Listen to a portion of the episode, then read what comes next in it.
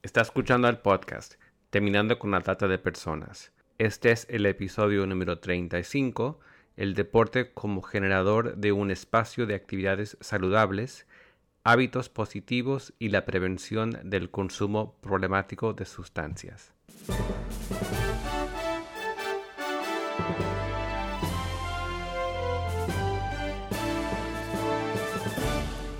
Bienvenido al podcast Terminando con la Trata de Personas. Mi nombre es Gilbert Contreras. Y mi nombre es Virginia Contreras. A través de nuestros episodios, que se emitirán cada dos semanas, buscaremos empoderarlo a usted con herramientas para estudiar el asunto, ser una voz y hacer una diferencia para terminar con la trata de personas. Le damos la bienvenida en este episodio especial de Terminando con la Trata la licenciada Betiana de Los Ángeles Avancini. Ella es subdirectora de deportes de la Municipalidad de Oberá y eh, directora también del CEFE e de Deportes Oberá y directora del Centro de Educación Física número 6. Este es un anticipo al taller que ella va a estar dando en nuestra conferencia Asegurar Justicia el 21 y 22 de junio del corriente año en la ciudad de Oberá. Es para nosotros un especial honor tenerte, Betiana, y queremos hablar eh, precisamente de algo que es tu especialidad, del deporte como generador de un espacio de actividades saludables, de hábitos positivos y también como prevención del consumo problemático de sustancias. Queremos eh, oírte para saber cómo podemos adquirir estas herramientas que nos pueden ayudar a identificar eh, espacios, ¿verdad? Para eh, actividades saludables con los adolescentes. Te escuchamos. Bueno, hola, buenas tardes, ¿cómo están?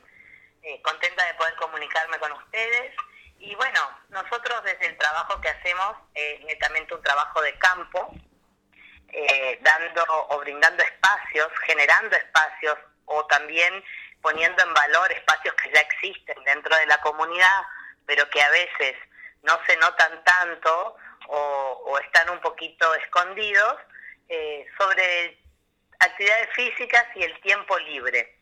Eh, creemos fuertemente que para para prevenir el consumo problemático de adicciones y para tener una vida más saludable tenemos que estar en movimiento, ocupar nuestro tiempo libre, nuestro ocio, en, cuidarnos a nosotros mismos. Y bueno, eh, encontramos en la actividad física y en el deporte una herramienta eh, indispensable para, para poder mejorar nuestra calidad de vida. Es decir, que ayudan los deportes, entonces está comprobado a disminuir este riesgo de abuso de sustancias en niños, en adolescentes. Sí, totalmente. Está comprobado eh, hacer actividad física, hacer deportes, eh, no solo nos favorece el autoestima, nos saca del sedentarismo, nos ayuda a, comunicarnos con las personas, sino también eh, nos ayuda a ocupar nuestro tiempo. Eh, también nos, a, través de la actividad física aprendemos a querernos un poquito más, a revalorizarnos, y es acá donde fortalecemos, decimos nosotros, todas las capacidades eh, y todas las emociones que luego eh, nos van a ayudar a enfrentar las distintas situaciones que adversas de la vida. creemos entonces que si desde chicos tenemos el hábito de ocupar nuestro tiempo, ocupar tiempo en nosotros y fortalecer nuestras emociones, eh, vamos a poder resolver situaciones que a veces son inevitables. Porque me imagino que también eh, se puede aprender a tener empatía, a aprender eh, lo que es el trabajo en equipo, ¿verdad? Y ese, es uno de los bastiones de, del deporte justamente. Ganamos todos juntos, pero también perdemos todos juntos. Entonces, podemos aprender a, a identificar cuáles son nuestras herramientas que nos van a ayudar en qué somos fuertes, pero también en qué somos débiles. Y ahí es donde eh, empezamos el trabajo de hormiga, ¿sí? Cuando cada uno descubre en qué es débil, bueno, tenemos que generar herramientas para poder fortalecernos. Nosotros como docentes es lo que tratamos de brindar a los chicos y también a la familia, ¿no es cierto? Nosotros como papás, como hermanos, como tíos, ayudar a todos a, fortalecer en las cuestiones que somos un poco más débiles. ¿Por qué nos le explicas a nuestra audiencia cómo sería el trabajo? ¿Cómo, eh, ¿Desde cuándo lo estás haciendo? ¿En qué consiste? ¿Cómo es el programa? Sí, bueno, nosotros tenemos eh, en Oberá, en la ciudad donde, donde vivo, Oberá Misiones, tenemos 70 barrios en nuestra localidad. Eh, dividimos, la, hicimos un mapeo y dividimos a toda la ciudad en cinco zonas, ¿sí? Para poder distribuirnos en más o menos en todos los espacios. Dentro de la ciudad tenemos 22 playones deportivos que son del municipio. ¿Playones son como plazas o espacios al aire libre? Claro, son eh, playones deportivos, están en las plazas, son como canchitas de básquet o de volei, ¿sí? Eh, al aire libre, al aire libre. ¿sí? Y la comunidad tiene acceso eh, libre a, a ese espacio.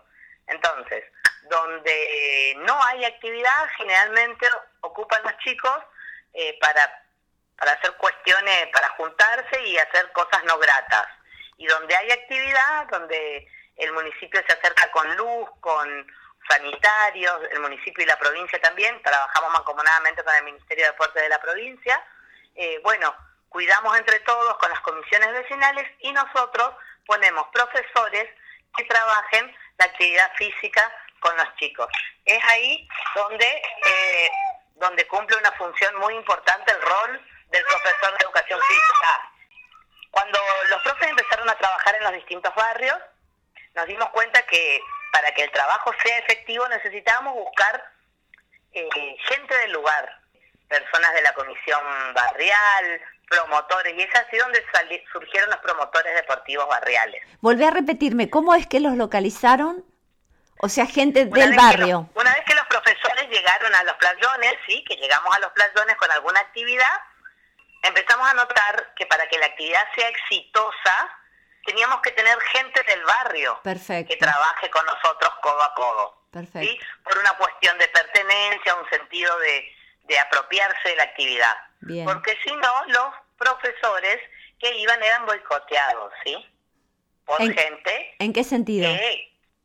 y, por ejemplo, a ver, algunos profesores le cortaban la luz del playón, le hasta eh, iban chicos que estaban ebrios, consumiendo ahí, se ponían en el mismo horario y, ah. bueno, y empezaban a, gritar, empezaban a... Entonces los chicos más chiquitos no se acercaban a la actividad. Claro. Entonces nos dimos cuenta que teníamos que llegar de la mano de gente del barrio. Bien. Porque son focos conflictivos, ¿sí? Claro. Son focos conflictivos. Bueno, una vez que llegábamos de la mano de gente del barrio empezamos a buscar quiénes eran los líderes que podríamos trabajar codo a codo con nosotros para, em, para esta misión. Y bueno, es así donde empezamos a, descubrir promotores deportivos. Y empezamos a trabajar con estos promotores en fortalecimiento de ellos, ¿no? Y bueno, y ellos son los hacedores en realidad de muy importantes de este proyecto, porque si bien el profe es el que da la parte de la actividad física, el promotor es el que contiene, el que está, el que conoce a los chicos del barrio y siempre está pendiente de ellos, ¿no? Eh, así que bueno, es un trabajo en conjunto, un arduo trabajo en conjunto. ¿Cuál es el, eh, tienen un currículo de entrenamiento de estos promotores? ¿Cuánto dura? Sí, sí, sí, sí, sí, sí.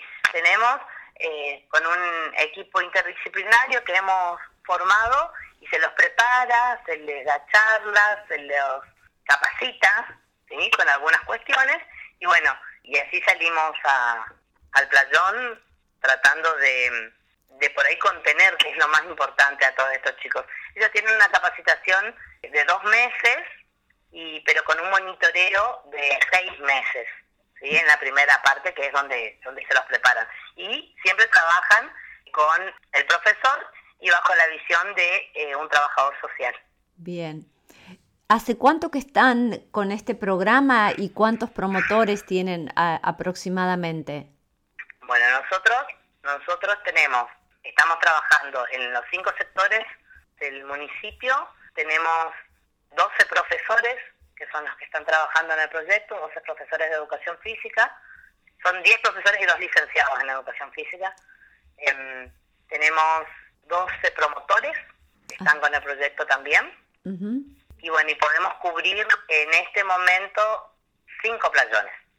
¿sí? Porque dos quedan en, el mismo, en la misma región. Así que bueno, la idea es por ahí incrementar, pero, pero es un trabajo de hormiga, ¿no? Seguro. Eh, y cada vez vamos necesitando más gente y más gente y bueno, y, a veces nos asusta, a veces se complican los tiempos de cada uno, porque por supuesto que esto, si bien los profesores están trabajando, ¿no? Eh, a través del Consejo General de Educación tienen horas pagas, es mucho más grande, o sea, este proyecto te tenés que involucrar porque te gusta y porque tiene, tenés una característica de visión social para hacerlo, ¿no? Muchos profesores vienen, prueban y, se van porque no les gusta. Entonces nosotros, dentro del Centro de Educación Física, lo que hacemos es, destinar horas de esos profes, dos, tres horas semanales para que estén en los playones. Claro, porque va mucho más que enseñar un deporte, es toda una... Eh, Totalmente. una visión holística de, de, también de... Es lo que decimos. Claro. Lo que menos importa es enseñar el deporte, justamente. claro. Si bien utilizamos al deporte como una herramienta para acercarnos y, tomamos los valores del deporte, que es cuando tenemos un decálogo de valores, que es sobre ese trabajamos, eh, que eso sí va a ser ya específico del, taller, sobre eso eh, nos basamos y trabajamos, ¿no? Entonces, quizás la parte técnica del deporte es lo último que, que se pretende. Claro. Sí se pretende toda la cuestión social y toda la cuestión de auto autosuficiencia que nos brinda el deporte. Claro. ¿Y hace cuánto tiempo que estás en esto, con este proyecto? Y nosotros hace seis años que funcionamos como CEF. Ah. CEF número seis, que es cuando pudimos de llevar los profes a los playones. Y bueno, y en la gestión municipal hace tres años, que fue cuando pudimos darle por ahí mucho más fuerza. ¿Por qué? Porque el municipio llega con una caja de fruta, con la publicidad que necesitamos, con por ahí algún estímulo, un premio estímulo, ¿no es cierto? Que es lo que con lo económicamente que nosotros no contamos dentro del CEF. Entonces, bueno, hacemos una simbiosis y trabajamos en conjunto. Bien. ¿Cuáles serían los factores de riesgo que más ponen a los niños o a los adolescentes en este estado de vulnerabilidad, sea para el tema de adicciones, consumo problemático o bien también a veces de explotación? Sí, sí, sí, también. Mira, nosotros eh, con los profes eh, nos juntamos siempre para, para hacer el balance, el análisis y, también para fortalecerlo entre nosotros porque tenemos que estar fuertes para poder trabajar esta problemática y coinciden, los profes que trabajan en el campo coinciden de que lo, el mayor problema es la falta de esperanza, la falta de fe. Y bueno, por supuesto que de ahí surgen todos los demás inconvenientes, la poca contención familiar, los el, el medio, ¿no es cierto?, en donde se desarrollan los chicos carentes de todo, eh, pero sobre todo la desesperanza, el no, no tener o no ver eh, una posibilidad, un futuro eh, hacia dónde apuntar. Mm. Y falta de, propósito. Exacto, falta de propósito. Mm. Por eso es lo que, decimos falta de fe, no aferrarnos a algo, no creer en algo y aferrarnos para para tener esa esperanza para poder continuar. Otra pregunta que quería hacerte también era, ya que estamos hablando del tema de fe, hay mucha gente en comunidades de fe, diversas comunidades de fe, que están pensando en incorporar algo así como proyecto, como, como una colaboración estas personas, pienso, suponte jóvenes, ¿no? de una parroquia, jóvenes de una iglesia evangélica, eh, como em, que tal vez ellos dicen, bueno, yo sé jugar al fútbol, no soy profesor de gimnasia, pero puedo ir a una plaza con una pelota de fútbol y donar horas para como decías, entablar la, excusa es entablar relaciones con estos niños, presentar un modelo de tal vez de varón diferente al que ven en su hogar. ¿Cómo pueden eh, involucrarse con esto? ¿Cómo, ¿Cómo podría trabajarse en conjunto? Yo, nosotros lo que lo que lo que pensamos y, creemos que por eso tiene éxito el proyecto es por el trabajo en equipo. Si solos no podemos hacer nada. Eh, entonces, primero y principal conformar un equipo, no importa que no sean profesores de educación física, que no sean licenciados, Nosotros cuando arrancamos por ahí, bueno, daba la casualidad de que yo era una profe de educación física, me junté con una persona de una iglesia que quería trabajar sobre la problemática, luego tocamos puertas, encontramos una persona en salud pública que quiso trabajar con nosotros, que es el trabajador social, nos encontramos con un instructor de judo que es pilar fundamental en nuestro en nuestro proyecto, con un programa que se llama Randori a las drogas. ¿Cómo se llama? Randori a las drogas. Ajá. Que también eso en el taller vamos a estar desarrollando y explicando bien porque nosotros con ese proyecto pudimos entrar a muchos barrios, Randori a las, a las drogas, y el profe eh, es un instructor de judo con una visión de judo comunitario, judo social, con una visión netamente comunitaria. Entonces, eso nos abrió las puertas también. Y de a poquito fuimos formando, fuimos conformando un equipo.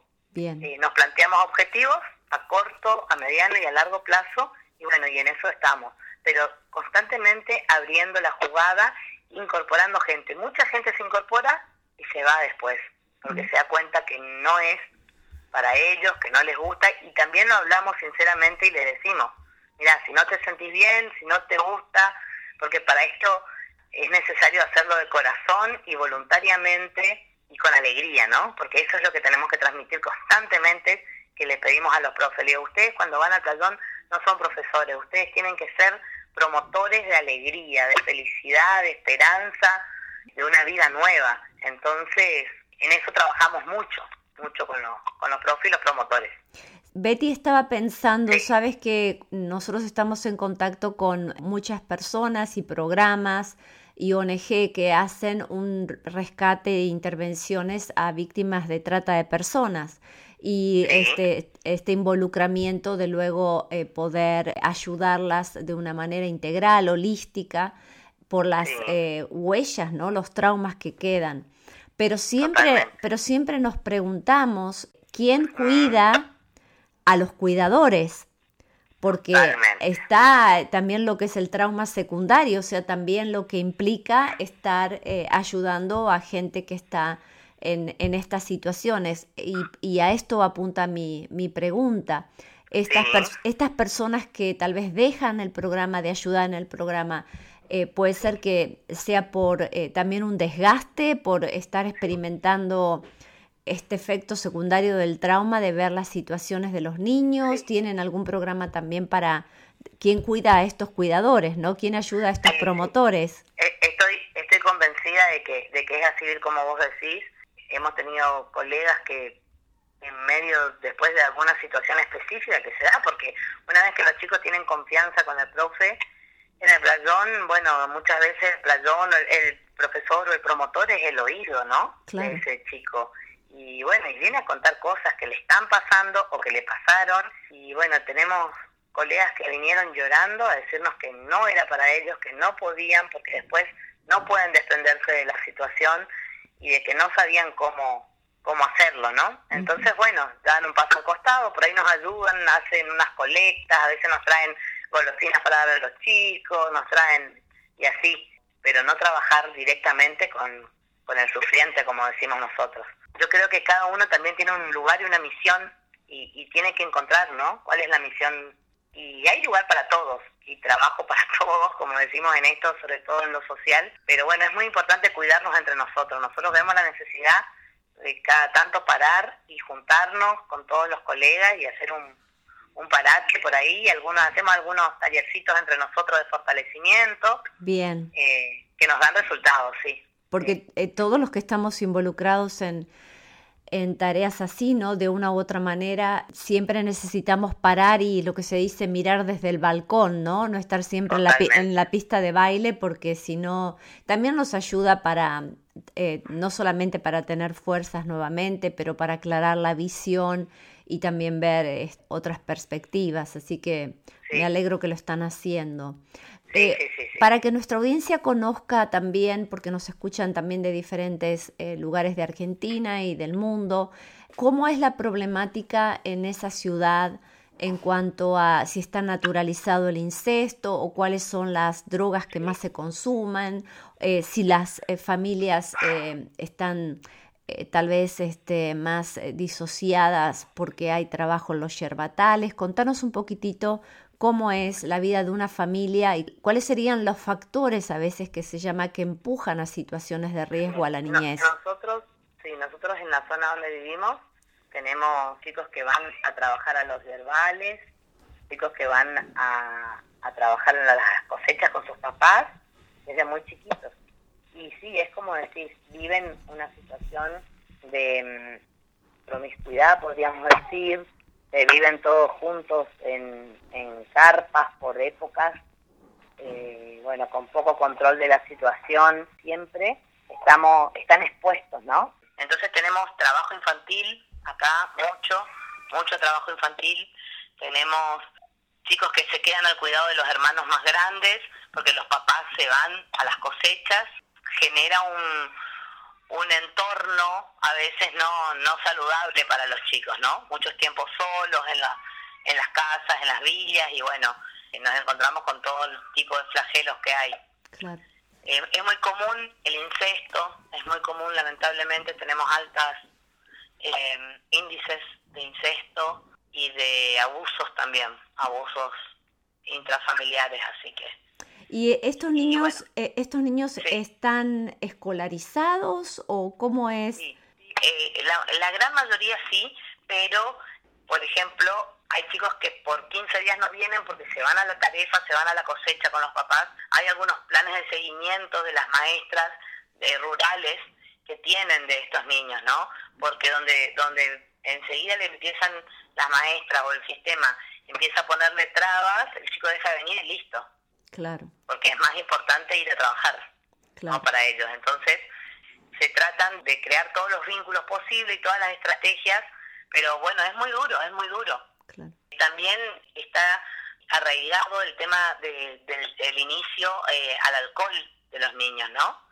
No está mal visto en, en algunos sectores de la sociedad que los niños cuando tienen 8 o 9 años prueben un traguito de, de alguna bebida, del vino, la cerveza, lo que tomen en su familia. Mm. Eh, y esto hace que las tasas sean de, muy baja edad, los niños en el inicio del alcohol. Eh, y sí, es, terrible, y esa es la droga de iniciación o de, claro. de ingreso a las, a las sustancias.